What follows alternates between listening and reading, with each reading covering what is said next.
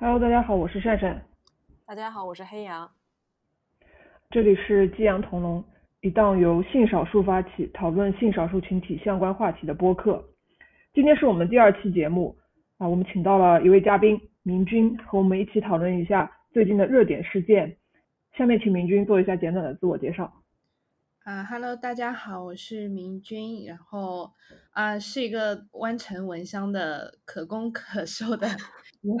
然后呃自己大概谈了三四段恋爱，每段恋爱都给我一些不同的启发和成长，所以就很开心这次善善和黑羊可以邀请到我来给大家分享一下自己的一些经历和观点。好的，那我们就直接切入正题。我们今天呢，就先聊两个其实比较有时效性的呃事件啦，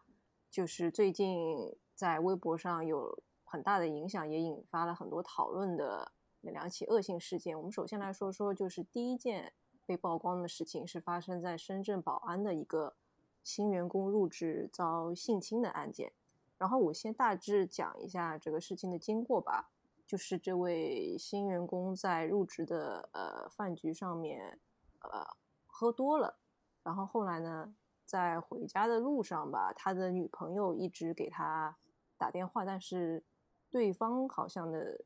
告告诉他的意思是他被接回去了，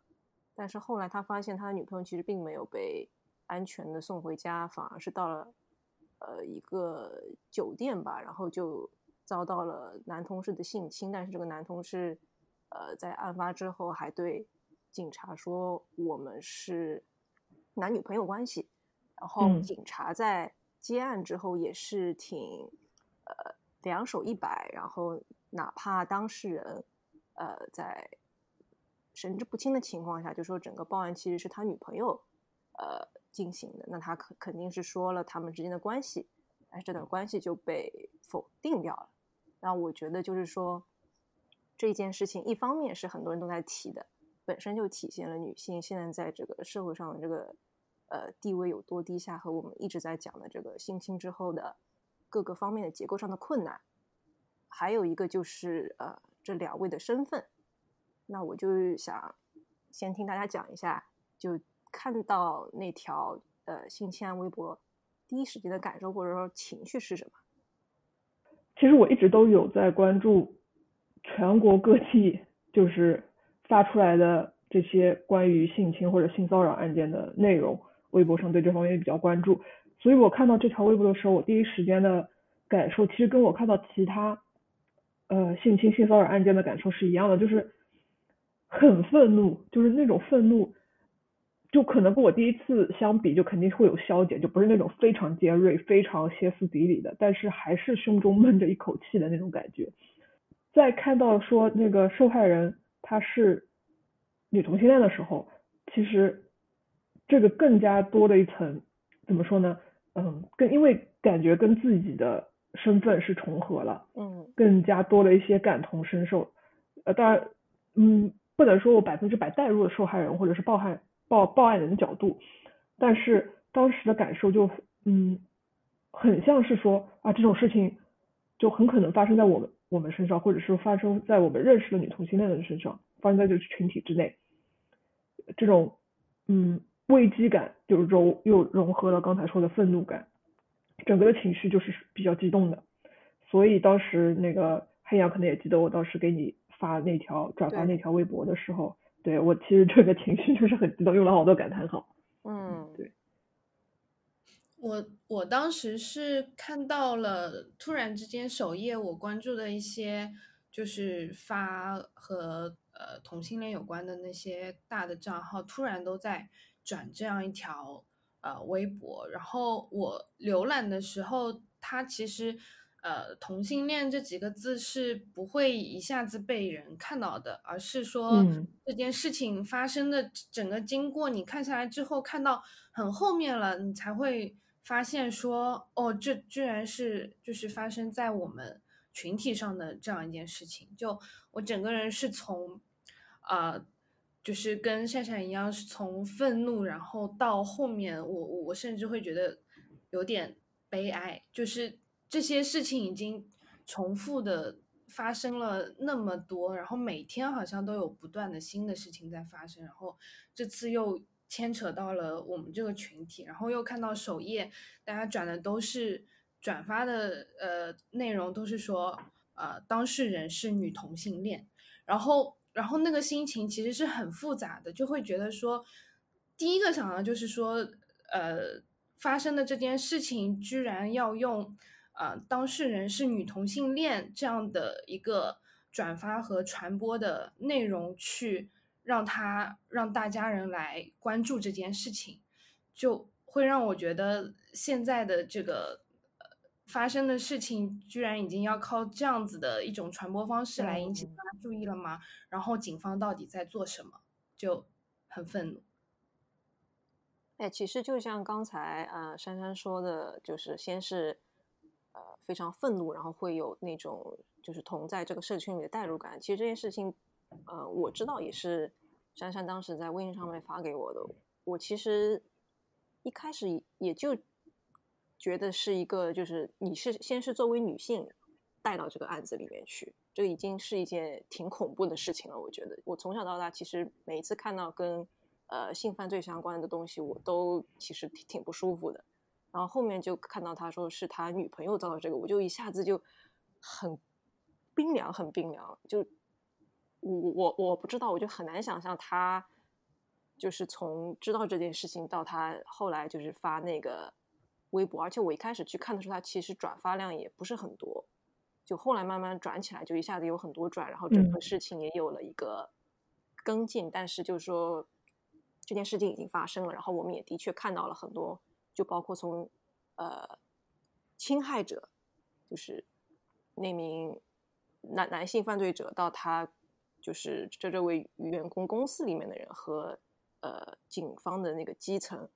然后就引引发了大家很大的混乱。就包括很有趣的，就是说，好像哎呀，那么大的城市怎么也会发生这种事情？对，深圳，对，深圳宝安。我就在想，其实我们总归是有。那种对生活的期待的，就比方说，我现在在一个呃比较大的城市，然后我也觉得挺好的，对吧？而而且好像这个公司应该是个外企，我因为那个名字听上去像外企，我不知道，我可能之后还要做一些呃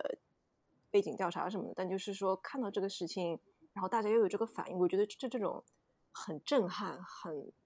很痛苦的，其实是我们对不管经历多少次，他再有一件新的事情，我们还是会这样。嗯，我觉得这就是怎么讲呢？就不断的、不断的去创伤，然后我们也一直在讲了，不管从迷途还是到到现在，但是怎么还是这样，就也挺无奈的吧？就包括前面明君说是通过呃女童这个身份才好像就转的比较多了，我觉得这个可能呃多少有点矛盾，但我觉得这个还是有必要的。就我们可能之后会讲到这个细节，就是身份在在这件事情里面。扮演了什么样的一个角色？嗯，对，就像呃，黑暗你刚刚讲到，就是说深圳它这是个大城市，大家对深圳像呃北上广深嘛，就是这这种超一线城市，大家对他们的印象就是说，呃，你经济很发达，文化也很发达，就是理论上来说，你的法治至少在你的执法层面，是不是也应该是在全国就是是领先的？但是结果就。其实会发现说，微博上很多的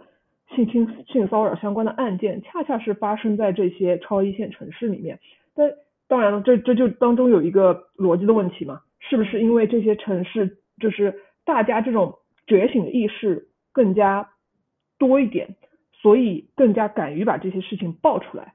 对不对？其实可能你说三四线城市，还有那种小县城、乡镇。农村山区，我我敢断言一句，肯定也在发生这样的问题。嗯，但是超一线城市，我们能之所以能够看到，是因为大家相对来说在这方面就比较觉觉醒了，就有这个意识，也有这个勇气，说我要把它暴露出来。呃，那么像刚才两位都都有提到说，这个案件当时他这个呃罪犯他行事的这些行为。然后包括警察一开始最初的那次调查，警察对报案人和受害人的对应，这其实是暴露了怎么样的一个社会问题呢？我觉得这这可以再讨论一下，因为像我刚才说的，呃，它这这个案件本身，它跟其他性侵、性骚扰案件一样，它暴露最主要的两点，就在我看来是执法层面的，一个是基层它就缺少女警，你看到所有这些暴露曝光的案件，他基本上接警的警员，一开始参与调查的警员都是男性，对这个女性受害人缺少一个最起码的同理心和共情的能力，然后。他还反映出，其实，呃，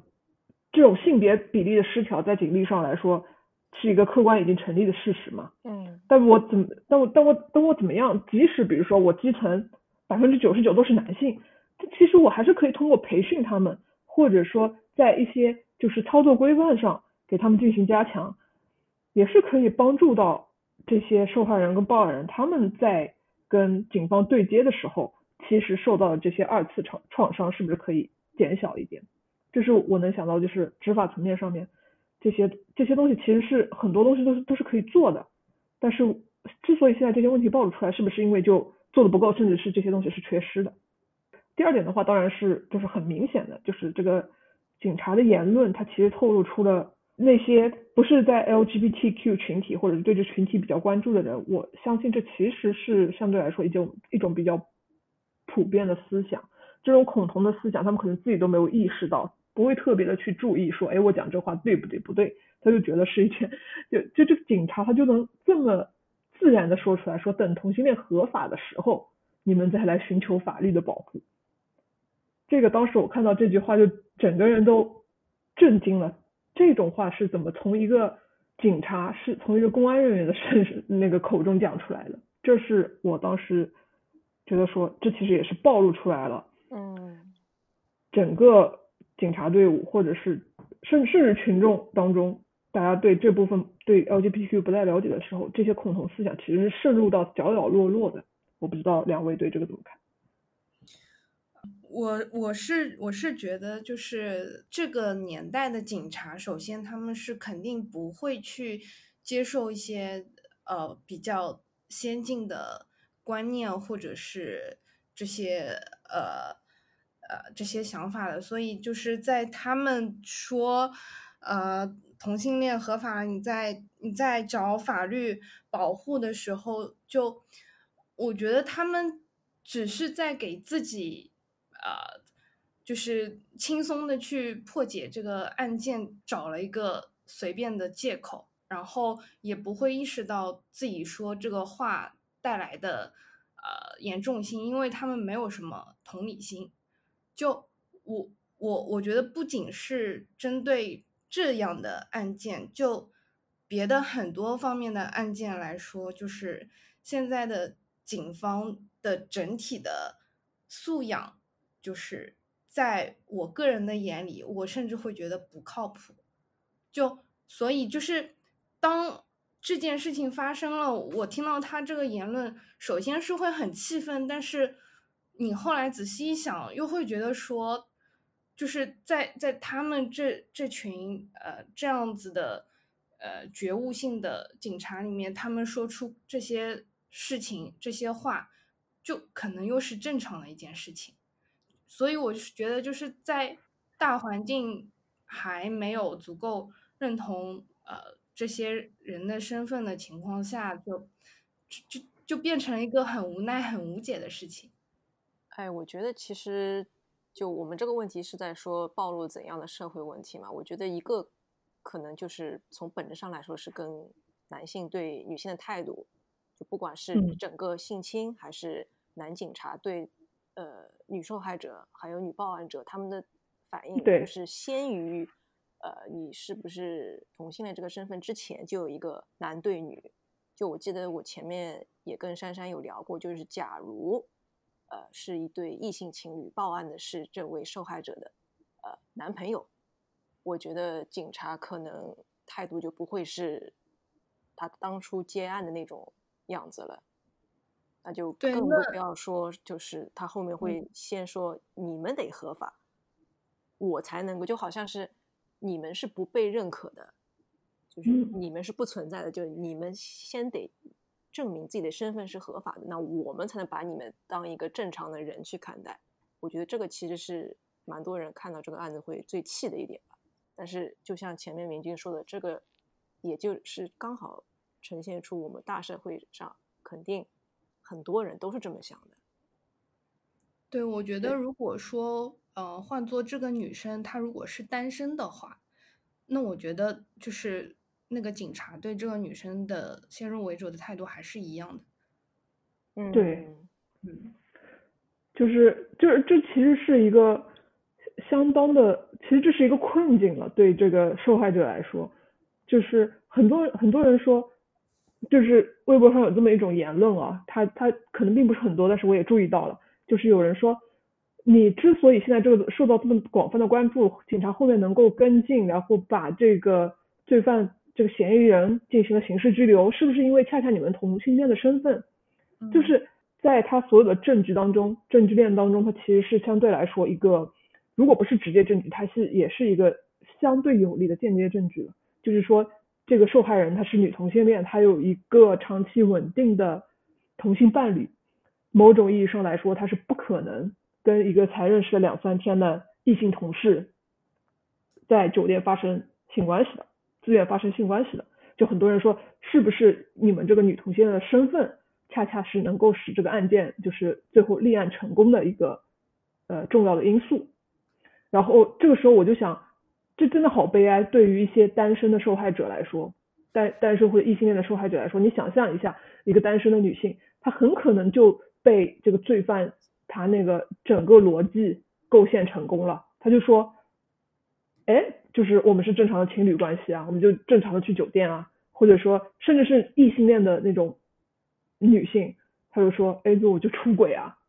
这个想象就是女同性恋在这里扮演这样一个角色。我当然知道，就是他们这种认知是不对的。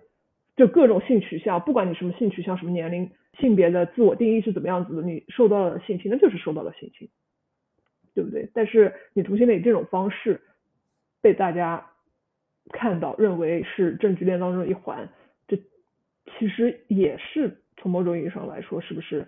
因正因为整个社会大环境对女同性的歧视，才会走到今天这一步。嗯，我之前就是呃，这个也肯定要说到后面一件事情再引出来，就是魔他不是做了一个呃，就是微博上食人魔嘛，他做了一个呃，他和他朋友猫犬挨打王一起做了一个叫做隐形的呃 less 这么一个话题。然后我转发到豆瓣的时候，就有一些人就会说这个。运动可能会过于强调这个案件的，就是性取向的这一个标签，就可能会模糊它的本质上其实就是一个性侵案件。我不知道大家会怎么看待，就是这种说法，就是性侵就是性侵和性取向无关。我我觉得主要是呃两方面来看吧，要分开来看，就是说你当然这个性侵的事实成立与否。其实就像我刚才说的，你跟罪犯跟受害人的性别性取向是没有关系的。国内法律上这个这个关于性侵的定义，其实一定程度上是狭隘的，甚至落后的。这个又有很多讨论了，我就不展开了。但是在这个案件当中，这个性侵的事实的确，这个事实的成立跟大家说的一样，跟受害人的性取向没关系。那有关系的是什么呢？恰恰是警察的恐同言论，是这个警察。把他的恐同思维带入到了办案过程当中，这个就和 LGBTQ 群体的关系大了去了。你怎么能说这个案件它跟性取向无关呢？它是有关的，对不对？但是网友的这种评论，另一方面来看，他这种评论又暴露出了 LGBTQ 群体或者包括那些就是平时会比较声援支持这性少数群体的人的一种长期在恐同的舆论环境里的应激反应。就他们说，一看到标题当中说。女同性恋被性侵，或者是性侵案件的当有一方的当事人他是同性恋，哇，他们就有立刻就是那种应激反应就来了，嗯，就是说这案件就是案件，你不要扯有的没的，不要老是把性取向加到标题里去博人眼球，就他们就是认为就是这样的报道还是在博人眼球，就特别是凤凰网，就是当时我记得呃那那个舆论发酵了一晚之后，这我这里的晚上啊。发酵了一晚之后，我早上醒来就看到凤凰凤凰网的那个标题，我能够理解对那些不了解这个案件的、不了解本案的这些人来说的话，他们就会觉得是不是又拉同性恋下水，所以我能理解他们这种呃过激的这种反应。但是呃，我还是那个观点，就是说在本案当中，它跟性取向跟 LGBTQ 的关系其实是非常大的，不能够把性取向这一这这一点就从当中抹掉。对，嗯嗯，我也是觉得是有关的，但我觉得他，呃，比起警方对呃男性的包庇和对女性的歧视来说，就是我认为这个案件当中，呃，这是最最呃基本的、最严重的一个嗯错误的观点。然后其次再是说，因为性取向而引发出来的一系列后续的一些呃，就是观点，就这两者嗯的结合，我觉得是和这次的案件最有关的一个事情。但我我我我是觉得这个现象就是说，呃，我是有种正因为是和同性恋有关，所以这这次的案件才成为了像是性侵案里面一个比较特殊的案件，嗯然后也被成为一个就是传播力很强的一个案件。就对其实我我我不是很，呃，我我不是很能判断他对这个群体带来的影响是什么。就是，呃，有有些人可能会觉得说，因为这这次的案件，同性恋群体受到了更多的关注，然后，呃，大家也能知道说同性恋群体之间的感情是很坚固、很真实、很美好的，但。另外一个影响可能就是说，有一些不希望，呃，这个群体因为这种事情的牵连而被曝光出来，就他可能给人嗯一种是负面的感觉在里面。就我我觉得这也是一个可以讨论的东西。嗯，我觉得其实这件事跟我们之后要聊到的就是南京外卖员骚扰事件，就是两件事情，就是可能在表面上看起来很像，都是一个呃女同志她受到了男男性的这种特别 aggressive 的那种，怎么说呢？骚扰、攻击，嗯然后又被牵连到就是别人对整件事情的态度，就因为南南京警方已经给出了后续调查结果嘛。嗯呃，要不珊珊就是帮我们先介绍一下这件事情。好的，就是南京外卖员骚扰的这这件事情，其实也是由一位女同性恋博主，就是把这个案件给曝光的。她当时说就在家里，然后等外卖，结果等来了一份自己没有点的外卖。那个男性外卖员告诉她说，哎，是一个二十出头的年轻男子帮他们订的。哦，就然后他说我不认识什么年轻，我不认识什么二十出头的年轻男子。然后那个外卖员说，是不是人家在追求你？然后说，哎，你是那个某某某吗？你是某某某的话，然后电话号码是多少？哎，这个就这个外卖就是你就是给你的。然后那那个当时那个博主他就觉得，你为什么会知道我的全名？外卖 APP 里面难道不应该把我最后两个字给隐去的吗？对不对？或者是用一些就是其他的呃，就是伪装的号码来伪装我真实的，把把我真实的电话号码给隐去。你为什么知道我这么详细的信息？细思极恐，然后就把，然后就推测说，呃，是不是要么要么你这个外卖员，要么就是其他什么人，就是会有一个奇怪的男子长是不是在长期的尾随跟踪骚扰我，就把这件事情发到了微博上。呃，当时啊，他也是警方第一次跟呃报警了之后，警方第一次来跟他们接触做调查。嗯，据他所说，警方当时的态度是，哎，嬉皮笑脸的，然后就跟他们说，啊，你你你你你们是不是呃也是招，就是所也不能说警方应该没有用招惹这个词，但是大概意思就是说，是不是就是有男性在追求你这样一个态度啊？所以当事人就觉得也很生气，就警方的这份态度而言的话。所以就把这这件事情曝光。那然后这个事情又发酵，发酵到到后来大概是一两天前，南京警方已经做出了回应，他们做出了后续的调查，调查结果就是，哦，原来这当中真的是这个外卖员，外卖员 A 就是徐某，他前前几天前阵子就刚给这一户，呃，这这一户当事人他们家里送过外卖，然后说当时哎外外卖的那个袋子缠在手上，他拿不下来，呃，当时那个受害者当事人就帮他给拿下来了，当中可能会有一些手手掌手手掌手背上的触碰，啊，然后那个这个徐姓外卖员就回去了之后就跟第二个就是这个周姓外卖员说，啊，好像这个呃叫什么这个客人对我有意思。跟我进行肢体接触，这个中心外卖员完了之后，就哎要了要了详细的联系方式，要了他的全名，要了他真实的姓名跟电话，自己点了一份外卖，就跑去人家家里了。呃，警方警方目前应该是对，因为因为犯罪他没有是就是叫什么法律意义上的犯罪事实的成立嘛，就是只是骚扰而已。当然这这个就。讲出来又是悲哀，就只是骚扰而已。从他那个定义上来说的话，嗯，那么南京警方的态度就是说，呃，会加强后面的呃巡逻啊，会加强这方面的治安管理啊，就是这样一个态度。我觉得南京警方的态度，相较于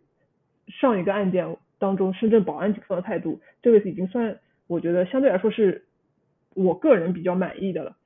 因为相比其他地区一些警方事后通告来说的话，南京警方在微博上给出这个通告其实是非常详细的。像我刚才所说的，他对所说的刚才对两个外卖员行为的他调查，他都进行的非常的细致。但是当然又回到那个问题，为什么你不能在第一次调查的时候就采取这样的态度跟精神，去好好的调查一番？一定要等到舆论发酵了之后，才能推动着警方去作为。对不对？那我就又回到那点，是不是还是因为你基层女警员少，你共情能力没有，然后这相对的基本对应的这种培训也是缺失的，对不对？那我想听听就是呃黑羊跟明君是怎么看的？嗯，我觉得就是还是能够看出就是一个很大的层面上，男性他平时是怎么看待女性的。嗯，就从我们这个。外卖员讲起好了，他就觉得，哎，你帮我解了一下这个东西，你就好像对我有意思了。然后另外一个人觉得，哎，既然他能对你有意思，他会不会对我也有意思？我觉得这是一种 很有趣的发生在男性同盟之间的自信，就很神奇。他们就是为什么他们脑回路是这样的？对对对，我就觉得，哎，你们是怎么会就很自然而然的想到这一点的？因为我我我只能从一个就就是我们都是弯的这个角度来说，我从来不会因为一个女孩子多看了我几眼，我就啊我要上了上了上了，我肯定不会有这种想法的。就我可能就逃得远远的，我心里面要大概打打八百份草稿才可以。然后他就因为你碰了一下我的手，我就可以给你假点一个外卖，然后去你家，还非得要进到你家，对吧？他其实是一个你你你放着，他就一定要想见到人家，还要把人家真名啊。地址啊都报出来，来显示自己是，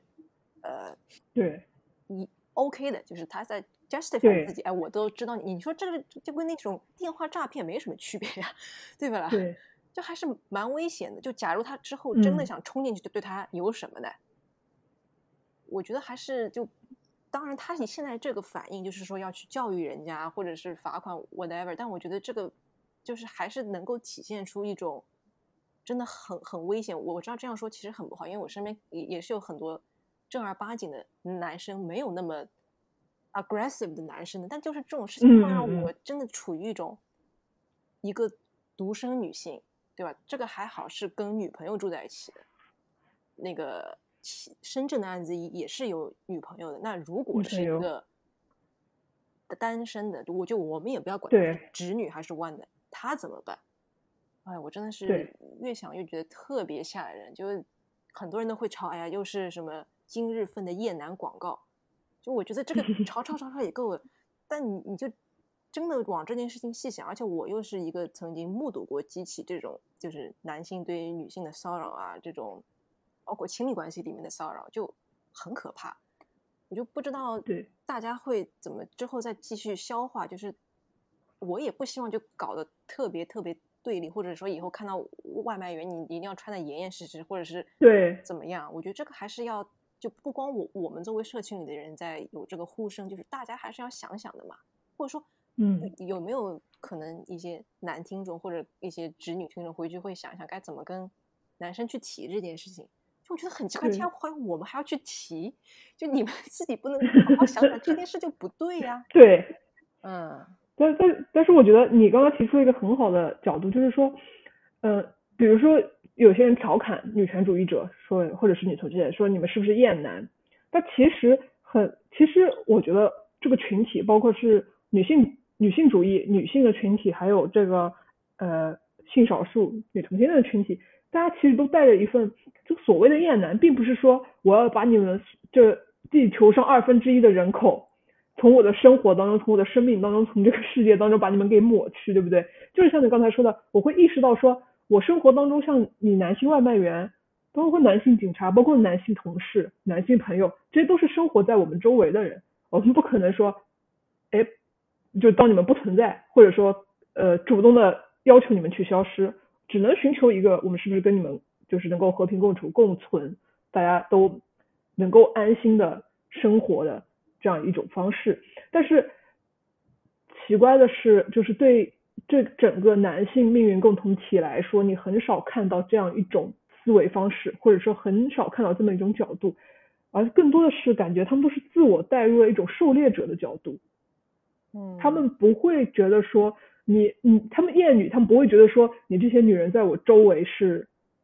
不好的，我要求我要把你们给抹去，你们二分之一的人口就从我眼前消失。或者说，我觉得你们都是危险的。不，他即使是觉得你这个女性，比如说所谓的呃蛇蝎美人，或者是所谓的这种有心机的、会勾引人的、会利用男人的女人，但他们看这些，他们眼中这些不太好的女性的标签的时候，他对待他们还依旧是一种狩猎者的角度。他们想得出要怎么样征服你。嗯，就就就这种这这这种思维，就是我觉得还是长期的，就是这种结构性的层面和文化。建构层面上来说，两性就被摆到了这样的位置，对不对？这就是一个更大的角度、更大的范围要去讨论的东西啊。那么，其实，在这样的事件和时间节点下，就是我还是想要聊一聊更对于我们 LGBTQ 群体来说，其实呃更有密切关系的这样一个话题和这样一个活动。现在微博上是有一个 Hashtag 隐形的 Less，嗯，刚才黑羊也提到说是呃。一个朋友食人魔和呃猫犬发起的，呃这个 hashtag 隐形的 less 其实当中就两点，都都能把这个词拆开来看嘛，一个是隐形的，一个是 less，less 就是拉拉。那么就我们日常观察到的一些情况的话，嗯，明君你觉得哪些方面我们女同性这个群体其实是被边缘化的，或者是说被隐形的呢？啊，我觉得最直观的就是。别人眼里，他们会认为说，呃，两个女生在一起，就他可能不是爱情，可能是友情。就他们会呃觉得说，哎，你你们两个是不是只是暂时的在一起，之后是不是还是会找男朋友或者怎么样？嗯，会觉得呃，哎，你你你和另外一个女生在一起，你们就是好像。很多生活上的问题是怎么解决的？你们生活中没有没有男性是怎么怎么生活下去的？就就就会有一种这种常常态的认知在里面，然后呃，甚至于有些就你都已经亲口跟对方说了，我们两个是情侣关系，但是你从对方的一些态度啊表现看出来就是。就是有种哎，你们只是玩玩的，就是你要说你们是情侣，你们就是情侣吧，就是会有这种呃一些一些一些常态的一些观念在里面，所以我我是觉得，就是连本身的一个恋爱关系，大家都没有办法去呃很清楚的认知和接受的话，就更不要说作为这个群体，他们如何将自己的。感情将自己的生活状态去，呃，发生去展现在，就是大众的视野里面，所以就这样的一个状态，让女同性恋就越来越隐形。就我自己的一个生活状态来说，在我呃刚开始可能谈恋爱，高中、大学那一阵子，我是很乐于去和大家分享，说我我是怎么和身边的人出柜，我是怎么的嗯自然的独立的去生活。我会觉得这是一件就是自我认知，甚至于很自豪的，或者是能让大家知道这个群体中大家都是积极向上生活的一群人。但是再到后面步入步入社会，或者是近几年这个社会对女同性恋群体的一个，我不知道是漠视还是呃还是一些一些一些现象，会让我觉得我我我发生我很累，我只想要好好的过自己的生活，嗯。就是无力感，就是呃，我们的发生并没有，好像并没有带来什么变化，然后而且会甚至是会受到阻碍，就是很多一些啊、删删删微信、删微博这些就不用说了，就是嗯长期以往的这样的一个发展，会让让人觉得。就我我隐形，我隐形反而我受到的伤害更少，就是这种。嗯嗯，这个好像跟我们第一期那个大家都想守着小家，这个又合在一起了。哎，那我就想问大家，有觉得某种程度上，就 Les 是不是也主动选择了一种更隐形的生活和或者说就是交友方式呢？是不是我们主动去，就可能我们先有一个就是让我们隐形的这个过程，然后慢慢慢慢我我们嗯也被驯化了，或者是说没有这个过程，我们开始就在主动的选择小家呢？我想听听大家是怎么看的。就像刚才明君提到，一个是你社会的压力，然后你舆论层面上来说对你非常严格的审查，就迫使性少数群体不得不，就可能也不光是拉拉，就是整个 LGBTQ 群体都不得不这样，对大多数人来说只能做出这种选择，因为像那个高校老师，他一旦出柜，他的结局是什么？就直接被学校给辞退。所以说，这相当于就是一一一种无形的高压线，是你不能去触碰的。呃，我穿过了这条线，我是不隐形了，我是一个具体的声音，一个具体的人，但是我的生，但是我生活的方方面面是不是就受到了限制？然后这个高压线以下，我只要不去越过，我就选择一种相对隐形的方式。哎，那从某从很大程度上来说，我在你这个社会里面生存就相对比较安全的。那么这是一方面，这是一个比较我觉得比较外在的，就是这个社会的压力，甚至它都不是无形的压力，它这个压力就是 肆无，它这个压力就觉得自己理直气壮，所以肆无忌惮。这个压力其实我觉得是很具体、很明显的。然后还有一种不那么明显的，可能就是社会的规训吧，就包括对女性的规训。嗯我觉得这一点，女同性恋群体其实跟男同性恋群体，你看到会有一些区别。男同性恋群体就他比较外放，他整个表达和生活方式上来说，像女同性恋可能大家在 LGBTQ 整个群体里面可能都是有这种认知，就是女同性恋相对来说会比较低调一点。这个是不是就是呃相比性取向来说更加是两性之间的一种差异，就是整个文化也好，社会也好，对你们两性的规训和要求就是不一样的。嗯，对，然后还有一些，还有一些，其实我，嗯，在这一期的话，可能觉得说，哎，我是不是又是又又要强调一些女同性恋内部的一些结构的或者是权利的问题，嗯，因为因为我还想说，就是其实有一些女同性恋，她们更加不明显，更加隐形，就是一些外表跟言行不那么明显的女同性恋，就是我们嗯。常说的，比如说比如说 fan，中文世界里面可能就是 P，呃，我我知道现在有很多人就是为铁 T 发声嘛，为就是呃，因为因为其实 T 也是长期受到在这个群体内部的一些大家内部的一些歧视，就觉得说，哎，铁 T 就是在整个女同性恋鄙视链的底端。但其实你放到整个社会上看来说的话，那些那些外表言行不那么明显的女同性恋，其实更加是被大家无视的，更大家更不会把他们的性取向这个同性性取向当做一回事情。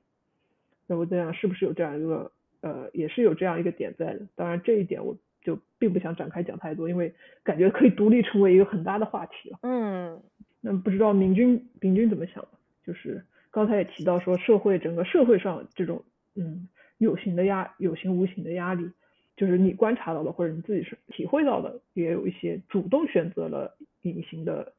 生活方式的这样一些人呢。对，我觉得一方面是就是社会的这个压力吧，就是呃，我觉得现在的社会呃，作为同性恋群体来说，我要去呃为自己发声，我要去呃去告诉大家说我认可我自己这个身份，这个是 OK 没有问题的。但是，嗯，一旦到了说我要为这个群体发声，我要让那些不是同性恋的人来认可我们、支持我们，嗯就是嗯。在现在的这个环境压力下，我觉得就就一步一步在变得更加的紧嗯。迫和紧紧逼的感觉。就是嗯如。果说我换了一个环境，我到了一个我到了美国或者哪里，本身就是支持 LGBT 的，我会选择嗯。不隐形，我会去参加各种游行活动、各种 party。但是在国内的环境当中，一首先我是觉得参加这些活动，我参加过了，然后我能为这个群体带来什么呢？我不能。然后二，我是会觉得现在这个环境下的这些活动，它并没有达到我想要的那个意义，去让我很乐意、很主动的去参加进去，所以我嗯不参加，所以就会变得，哎，我以前还会挺喜欢跟呃一个群体的人聚在一起，现在我觉得就是。我这个群体也没那么特殊，我也只是一个普通人，我也嗯选可以选择不发声。我我我只是，我觉得可能是一种自我的呃催眠或者怎么样。就我会跟嗯你说，我没有什么特别的，我也不需要去过度的强调我是个同性恋身份，我跟大家一样啊。那那那我为什么要特意的主动或者怎么样？就是在我看来。所谓的隐形，对我来说可能只是一种普通的生活，它它嗯它也不是说我要刻意去隐瞒什么，那只只是让我变得没那么主动而已。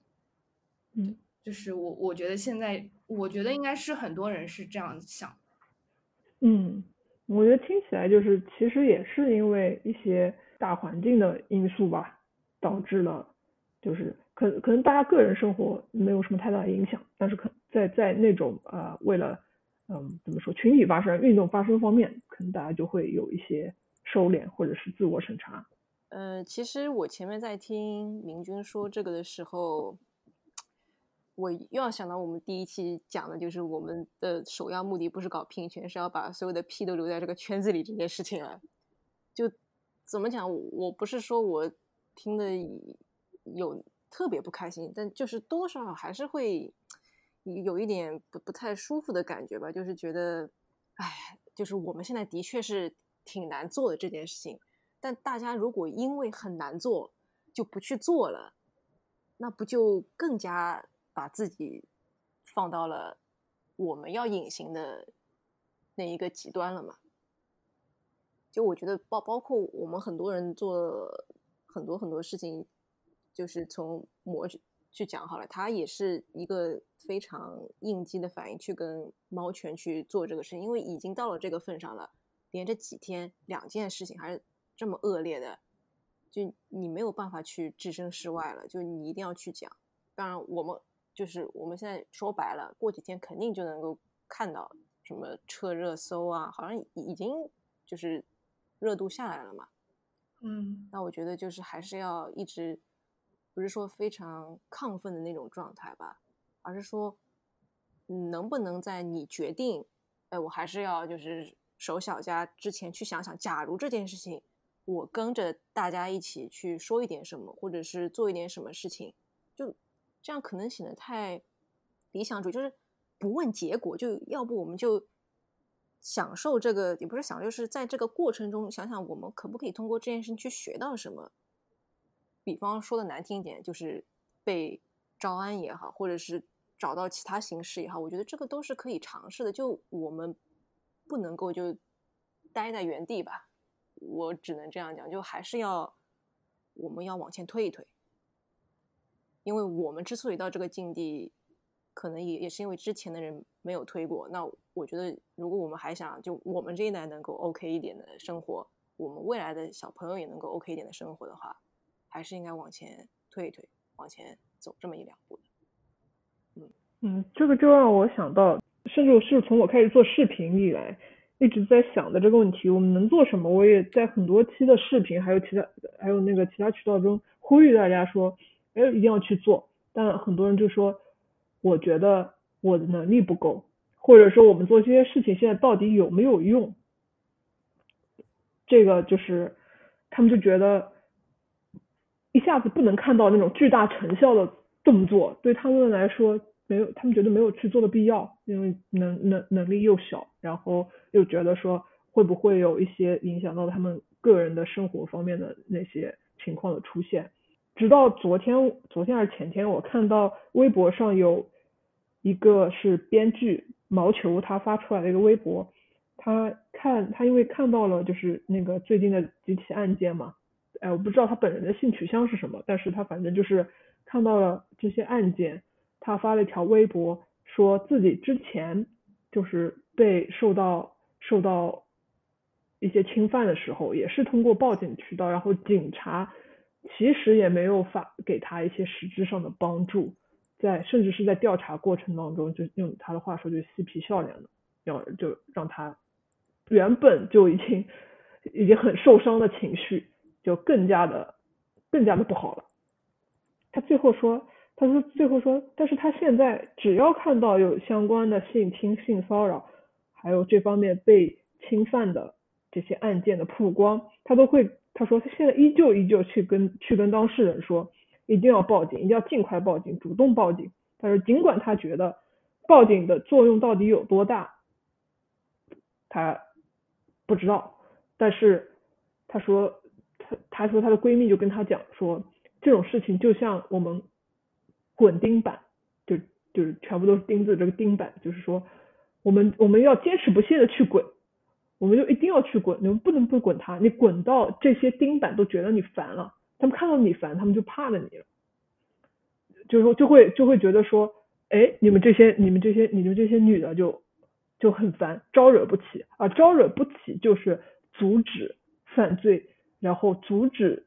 这些在。办案过程当中，这些所谓的嬉皮笑脸，还有渎职的这些行为的第一步，他们觉得你招惹不起，他们就不去招惹你，他就会认真的对待你。所以说我那天就觉得，哇，这个滚钉板的精神真是太好了，就是我们就是要有这种精神，我们我们能滚一点是一点，慢慢滚。嗯，我觉得就是你你们你们说的，就还是会。给我带来一些动力，就是去做一些，比方说力所能及的事情。就比方说，我看到这个微博热度下去了，我继续把它转发起来，直到它真正的被解决，或者是之后还有出现相同类似的情况，就可能是有很多人，他的确还没有那个精力、时间或者。说比较呃高级的能力去做一些更厉害的事情，但我觉得有些事情是我们随手去可以做的，他随手是可以去支持的。那我觉得对，必要去一直就像珊珊说的，就滚钉板啊，就是就是积少成多，就用小的力量去做成质的变化。对，就是。哎呦，就讲这句话不知道合适不合适，星星之火。燎原，燎原。对，我们这期节目已经快要接近尾声了。嗯，我们其从一开始最近的两起恶性事件开始聊，大家简单的分析了一下这背后的一些问题和呃，我们比较作为性少数群体，作为女性比较关心的一些因素。嗯，在讲到说我们整个女同性恋群体所谓的隐形的生活方式，它是怎么形成的，以及我们之后是不是还要继续隐形？我们对这个是不是要做一些举动？我们要做一些力所能及的举动，嗯，让我们让我们逐步逐步的被大家看到。这个这是我们本期呃着重讨论到的一些内容。非常感谢明君加入这一期的讨论，跟我们分享了非常有价值的观点和经验。最后，对激扬同论节目还有今天的嘉宾和主持的内容感兴趣的朋友呢，可以在微博搜索 ID 黑羊老师的微博 ID 是黑羊在说什么啊，然后我的微博 ID 是两只中年鸡，